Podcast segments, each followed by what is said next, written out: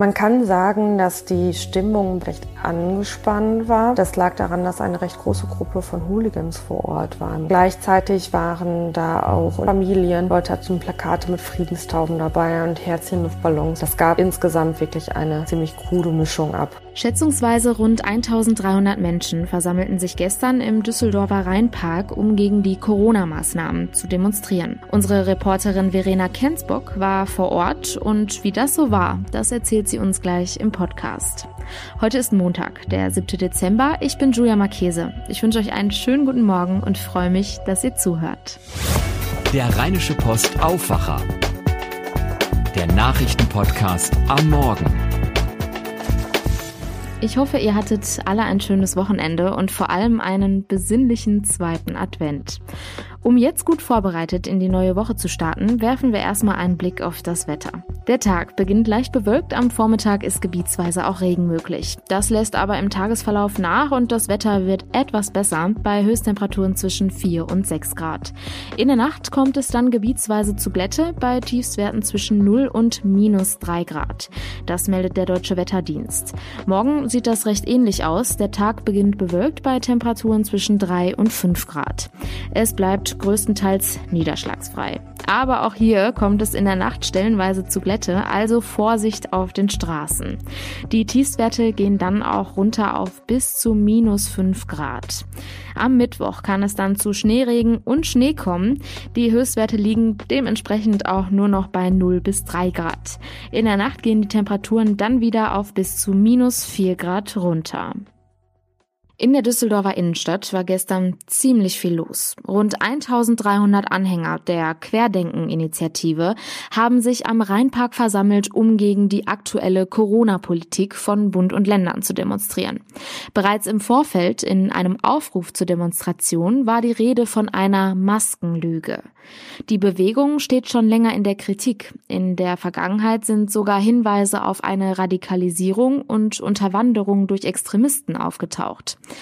Wie jetzt aber die Stimmung gestern in Düsseldorf war, darüber spreche ich jetzt mit Verena Kensbock. Sie war als Reporterin vor Ort. Guten Morgen. Guten Morgen. Verena, du warst vor Ort. Was war dein Eindruck von der Demonstration? Man kann sagen, dass die Stimmung bei der Querdenken-Demo am Sonntag recht angespannt war. Das lag daran, dass eine recht große Gruppe von Hooligans vor Ort war im Rheinpark. Gleichzeitig waren da auch unter den anderen Demonstranten, die ganz bunt gemischt waren, auch Familien. Leute hatten Plakate mit Friedenstauben dabei und Herzchenluftballons. Das gab insgesamt wirklich eine ziemlich krude Mischung ab. In der Düsseldorfer Innenstadt waren hunderte Polizisten im Einsatz. Kam es denn zu Ausschreitungen? Auf die offizielle Bilanz zu den Ausschreitungen warten wir noch. Es kam aber auf jeden Fall zu einigen Zwischenfällen. Ähm, so hat zum Beispiel vor der Bühne ein Mann ein rechtsextremistisches Plakat gezeigt und wurde daraufhin von der Polizei überwältigt. Zudem wurde diese Gruppe der Hooligans, ähm, das waren so geschätzt 50 bis 80 Leute, eingekesselt und der Demo verwiesen. Die wurden dann von Dutzenden Polizisten zur Bahn begleitet. Bereits im Aufruf zur Demo war ja von einer Maskenlüge die Rede. Meine Schlussfolgerung daraus wäre jetzt, dass sich nicht unbedingt alle Demonstranten an die geltende Maskenpflicht gehalten haben. Ist da was dran? Eine genaue Zahl zu den ähm, Verstößen gegen die Maskenpflicht ähm, bekommen wir noch im Laufe des Tages. Wir wissen aber schon jetzt, dass es wohl zu vereinzelten Verstößen kam. So gravierende Ausschreitungen deswegen gab es aber wohl nicht. Oft wird bei solchen Corona-Demos ja auch vor rechtsextremen Gruppierungen gewarnt. Wie sah das denn gestern auf der Demo aus? Eindeutig waren am Sonntag rechtsextreme Gruppierungen ähm, bei der Demonstration unterwegs.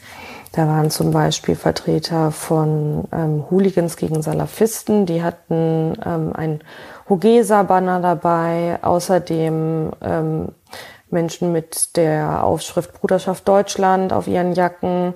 Andere hatten Banner dabei mit dem ähm, Spruch Klag nicht kämpft, den die Wehrmacht im Nationalsozialismus genutzt hat. Also wirklich eindeutig rechtsextrem. Ähm, aber auch auf der Bühne kam es zu fragwürdigen Szenen. So hat zum Beispiel ein Redner die aktuelle Zeit mit dem Jahr 1933 verglichen. Was gab es denn für Reaktionen auf die Demonstration? Der Aufruf der Hogesa hat zu einem großen Gegenprotest geführt. In der Spitze waren da so 800 Gegendemonstranten unterwegs. Zunächst am Grabeplatz und danach sind sie zur Reuterkaserne weitergezogen. Dazu aufgerufen hatte das Bündnis Düsseldorf stellt sich quer. Mit dabei waren dann noch der Düsseldorfer Appell, Vertreter von Kirchen, Gewerkschaften und Parteien. Hatte es eigentlich einen bestimmten Grund, dass die Demonstration in Düsseldorf stattgefunden hat? Michael Scheele, der Veranstalter von den Corona-Demos und Mitglied von Querdenken 211, hatte schon mal angekündigt, dass regelmäßig Kundgebungen in Düsseldorf stattfinden sollen. Das liegt auch daran, dass so eine Demo in der Landeshauptstadt natürlich nochmal eine ganz andere Wirkung hat und er sich dadurch eine größere Strahlkraft erhofft für seine Querdenkenbewegung. Du sprachst jetzt von der Initiative Querdenken 211. Häufiger hört man ja auch von der Initiative Querdenken 711. Wo liegt da eigentlich der Unterschied? Die Gruppe Querdenken 211 ähm, ist der Düsseldorfer Ableger der Gruppe Querdenken 711 aus Stuttgart. Das ist quasi die Ursprungsgruppe der Querdenker und dieser Bewegung. Gegründet wurde die von Michael Ballweg. Der war auch am Sonntag in Düsseldorf und äh, ist dort als Redner aufgetreten. Vielen herzlichen Dank, Verena Kensbock. Vielen Dank und noch einen schönen Tag. Zur Weihnachtszeit im Rheinland gehört dieser Brauch unbedingt dazu. Sternensinger ziehen von Haus zu Haus, singen und sammeln Spenden für wohltätige Zwecke. Aber geht das überhaupt in Corona-Zeiten? Christian Schwertfeger aus dem NRW-Ressort hat exklusive Infos dazu. Hallo Christian, geht das denn überhaupt, dass man diesen Brauch aktuell durchführen kann? Anscheinend ja. Und genauer gesagt sind die ja erst im Januar unterwegs. Müssen sich aber jetzt auch schon auf die Tage nach Januar vorbereiten. Also die treffen sich ja in den Gemeinden, die Gruppen müssen zusammengestellt werden. Und in Corona-Zeiten ist es äh, sicherlich anders, aber es scheint zu funktionieren. Auf jeden Fall äh, sollen die in NRW, ich sage jetzt mal, laufen. Der Lockdown wurde ja gerade bis Mitte Januar verlängert. Wer bestimmt denn, ob die Sternsinger unterwegs sein dürfen oder nicht? Genau, die, äh, die Regeln haben dann noch Bestand. Äh, der Sternsinger-Tag ist der 6. Januar. Um diesen Tag herum werden die Sternsinger unterwegs sein. Die müssen in Nordrhein-Westfalen sich ganz klar erstmal an äh, die bestehenden Corona-Regeln halten. Aber das Kindermissionswerk und das, äh, das nennt sich in Nordrhein-Westfalen katholisches Büro. Das ist so eine äh, Stelle der katholischen Kirche, die hat in enger Absprache mit der Staatskanzlei einen 13-Punkte-Plan erarbeitet, an äh, den sich die Sternsinger halten müssen äh, wenn sie denn äh, laufen. Also ich sage immer laufen, ich weiß auch nicht warum, aber wenn sie denn losziehen. Was steht denn in diesem 13-Punkte-Plan? Also äh, zunächst steht da einmal äh, drin, dass die Sternsinger auf jeden Fall Maske tragen müssen, aber ich glaube, das äh, versteht sich auch von selbst. Aber auch auf den äh, Fahrten zu, in die Einsatzgebiete, nenne ich es jetzt einfach mal, häufig werden sie ja in Autos gebracht und dann muss, gilt in den Autos äh, Maskenpflicht. Äh, die Sternsinger äh, dürfen nicht in die Wohnungen rein, nicht in die Häuser rein. Die dürfen aber auch nicht äh, in die Seniorenzentren äh, rein und auch nicht in die Einrichtungen mit behinderten Menschen. Äh, dort gehen sie ja traditionell seit Jahren eigentlich immer hin und auch die Menschen dort freuen sich ja besonders auf die Sternsinger. Aber das äh, wird es 2021 nicht geben. Macht das denn dann überhaupt noch Sinn? Auf jeden Fall. Ähm, was die Altenheime betrifft, ähm, sie dürfen zwar nicht hinein, allerdings äh, werden die dann wahrscheinlich, ähm, so ist es jedenfalls vorgesehen, wo es möglich ist, vor den äh, Einrichtungen Plätzchen finden, wo äh, die Sternsinger dann singen können. Und ähm, die älteren Herrschaften dann auch vielleicht auch von den Fenstern aus äh, zuhören können. Das klingt so, als ob die Landesregierung und alle Beteiligten sehr bemüht sind, dass dieser Brauch nicht stirbt. Ja, absolut. Ähm, ist ja unheimlich viel schon gestrichen worden in den letzten äh, Tagen und Monaten und Wochen. Ähm, wir hatten ja gerade Nikolaus. Der Nikolaus äh, fiel ja mehr oder weniger auch schon ins Wasser, äh, fand teilweise nur virtuell statt. Ähm, Weihnachts, die Weihnachtsstimmung kommt nicht so richtig auf und die Sternsinger-Tradition ist halt für viele wichtig. Äh, die ist auch äh, für den Ministerpräsidenten äh, Armin Laschet immer sehr wichtig. Die Sternsinger empfängt er auch immer und ähm, auch das Geld, was die Kinder einsammeln, geht ja an Projekte weltweit, an hilfsbedürftige Kinder und die sind natürlich auch auf die Einnahmen angewiesen.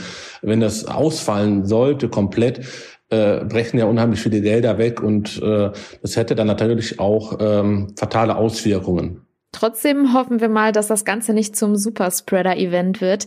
Und ich frage mich, ob manche Eltern vielleicht auch sogar skeptisch sind, ihre Kinder loszuschicken. Also äh, damit ist sicherlich zu rechnen. Also es werden, wird eine andere Sternsinger-Aktion werden, als äh, die man sonst kennt. Äh, allein schon die genannten Punkte, die ich aufgeführt habe, verändern ja das ganze Bild der Sternsinger. Und äh, man muss auch sagen, das ist auch verständlich dann. Also wenn Eltern sagen, äh, dass ihre Kinder in diesem Jahr mal nicht mitlaufen sollen.